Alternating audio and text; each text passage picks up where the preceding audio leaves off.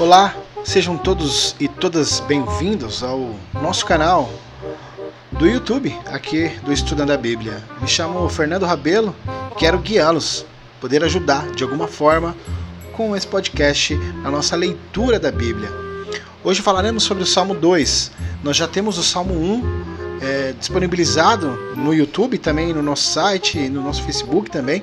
Você pode entrar no YouTube em vídeos, temos uma playlist somente de podcasts e quero poder ajudá-los, guiá-los nessa missão de compreensão, entendimento e democratização do estudo da Bíblia.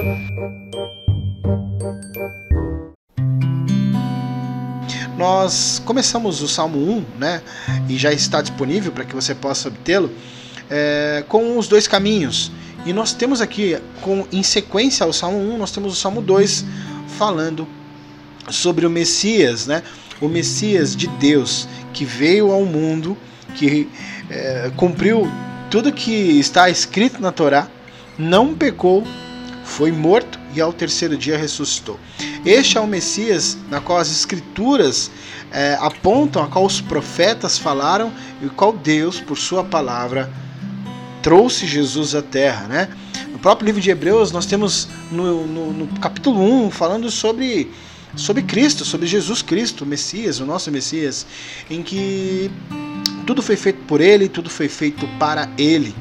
E neste salmo, o Salmo 2, em, que está aqui em questão, nós temos uh, a leitura uh, entronizada sobre os que estão contra Deus e os que estão contra o seu Messias é o que está em xeque. E nós vemos aqui Deus preparando para que essas nações a qual se opõem ao seu Messias tenham dele aquilo que merecem, né?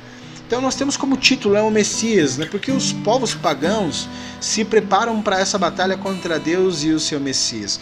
É interessante a gente notarmos que o inimigo ele sabe quem é Cristo nós diversas passagens do, do, do, do, Novo Testamento em, em que nós temos dos evangelhos sinóticos, nós temos Jesus é, no livro de Marcos, por exemplo, vemos Jesus andando, vemos é, pessoas que foram possuídas né, por demônios e sabiam quem era Cristo, quem era o Messias. Até o próprio é, inimigo que possuía daquelas pessoas sabiam quem era Cristo e as pessoas que estavam em volta, é, mestres da lei, pessoas que estavam enraizadas em suas tradições de homens, não viam né, que era aquilo, aquilo era um cumprimento da palavra de Deus. E vemos que os, o próprio inimigo sabia quem era ele. Muitas vezes vemos Jesus falando que é, não era a hora de, de, de, ser pronunciado, de ser falado que era ele, que tudo aconteceria conforme a vontade de Deus. Né? Então o inimigo sabe quem é Cristo. Todos os seus demônios sabiam quem era o rei escolhido por Deus. Vejam só. Não foi o inimigo, não foi aquele que se rebelou que foi escolhido, foi o próprio filho que foi escolhido por Deus para reinar. Né? Então a promessa messiânica causou pavor entre aqueles que planejam o mal. E Deus lá do, do céu, no seu trono, ri e caçoa desses povos pagãos. Senhor se diverte à custa deles. Né? Então nós vemos aqui, foi o Senhor Deus que consagrou o seu filho como rei, Sobre o que? Sobre o Monte Sião. Aqui não está mais em questão o Sinai, onde foi dado as, as leis por Moisés, e sim o Monte Sião. É, então lá ele reinará e governará todos os povos do mundo. Ele irá corrigir todos os juízes da terra e os reis, todos os reis se prostarão diante do Messias. Nós vemos que a entrada de Jesus em Jerusalém, em Mateus 21, nós vemos é, Jesus montado num, num, num jumentinho, né? Símbolo do que? De humildade, de paz, né? Todos os outros reis que entravam em Jerusalém tinham cavalos, símbolos de poder, de guerra, astúcia, e todos os seus oficiais estavam ali acompanhando a entrada do rei. E nós vemos uma nova era sendo instaurada, a era do Messias, a que é pronunciada em 2 Samuel 7, em que toda a descendência de Davi seria rei e rei eternamente. Por isso que muitos dos discípulos, é, até mesmo Jesus, né? Quem, Pedro, é, quem, que dizem que eu sou? Olha, Ben, ben Davi, né? Filho de Davi. Então, essa era a promessa messiânica nos tempos do Antigo Testamento e na vinda de Jesus, o que era já se esperado. Então aqueles que o Senhor abriu os olhos puderam reconhecer o Messias, aquele que foi enviado, aquele que tudo foi criado por ele e para ele. Tá? Nós temos Pedro também falando em Atos 4 uma menção de palavras que contém nesse Salmo 2. É interessante a gente notarmos também que neste salmo nós não vemos os anjos tendo é, nomes. Né? Então, assim como no livro de Hebreus aborda o tema sobre o ungido escolhido ali, nos versículos de 1 ao 5, o autor ele faz menção sobre o rei escolhido por Deus.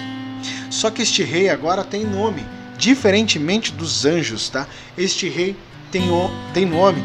E nós começamos o livro de Hebreus, assim, antigamente, por meio dos profetas, Deus falou muitas vezes e de muitas maneiras aos nossos antepassados. É, até Jesus menciona, né? É, vocês mataram os profetas, né? Quantas vezes eu tentei é, cuidá-los, né? Colocando vocês debaixo de minhas asas, como um pintinho, como uma galinha faz com os seus pintinhos. Mas vocês se rebelaram, vocês não deram atenção àquilo que os meus profetas disseram. E eis-me aqui, estou aqui, o reino de Deus chegou nessa terra. E aí, no capítulo 2 de Hebreus, mas nesses últimos tempos, ele nos falou por meio do seu filho. Por quem? Por meio de Cristo aqui na terra. Foi ele quem Deus escolheu para possuir todas as coisas, e foi por meio dele que Deus criou o universo. O Filho brilha como o brilho da glória de Deus e é a perfeita semelhança do próprio Deus. Ele sustenta o universo com a sua palavra poderosa e, depois de ter purificado os seres humanos dos seus pecados, o que?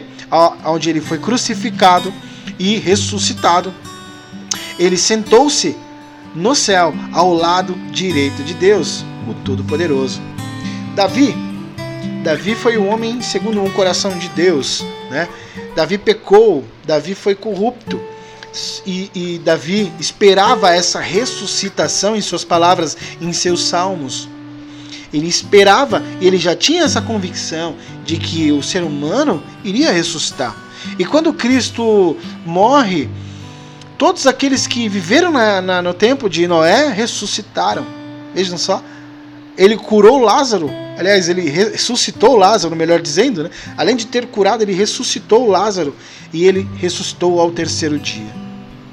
E ele deu um, uma palavra importante, né? Ide a todas as nações e pregai o evangelho. E é isso que nós estamos fazendo aqui hoje. Democratizando esse estudo, este aprendizado, para que você tenha as raízes da fé postas à mesa, postas a, a, a sua, o seu caminho, para que você pegue e com força e guarde isso no fundo do seu coração e pratique todos os dias.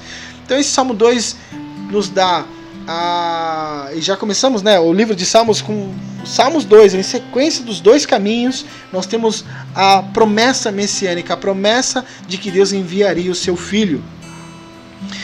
Enviaria o seu filho para que, é, em, fav em, favor da humanidade, né, que antes a, a, a salvação estava destinada a Israel, aos judeus. Através de Jesus, os gentios ou os pagãos né, foram introduzidos a essa aliança com Deus através de Jesus. Nós estamos numa época de Páscoa, né? Ontem, dia 27 de março, nós comemoramos o nosso jantar de Páscoa e demos graças a Deus por ter nos libertos, ter nos é, restaurado, dado a nós uma nova chance e que possamos aproveitá-la e possamos glorificar a Deus através das nossas vidas. Eu fico por aqui. Espero que você tenha aprendido, né? E temos aí o nosso Facebook, é, o YouTube, o nosso site. Compartilhe o seu, o seu comentário, é importante para nós. Vamos fazer essa comunidade crescer, levar o Evangelho a mais pessoas, ao ensino bíblico, aquilo que está na palavra. Amém? E Deus abençoe a todos e dê uma excelente semana. Em nome de Jesus. Amém.